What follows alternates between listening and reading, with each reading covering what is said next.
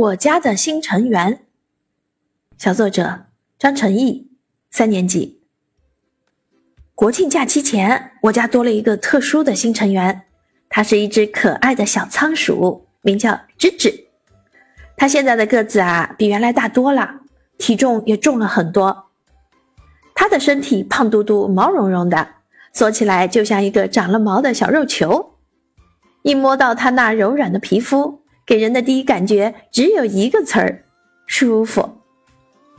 他白天超级爱睡觉，晚上才会出来活动。清晨我早早起床了，他却还缩成一团，趴在毛绒窝里呼呼大睡呢。但是没一会儿，他就已经爬出来，两只前爪抓着食物，大口大口地吃起早饭来。没过多久，他又钻进他那舒适的毛绒窝里呼呼大睡了。我叫了他一次。他还在睡，叫了他第二次，他依旧不理我。最后，我只好叹口气说：“哎，真拿你没办法。”当夕阳西下，他就激动起来了，努力的运动起来，爬杆子、跑滚轮，真像一个运动健将。他不仅很贪睡，而且还很贪吃。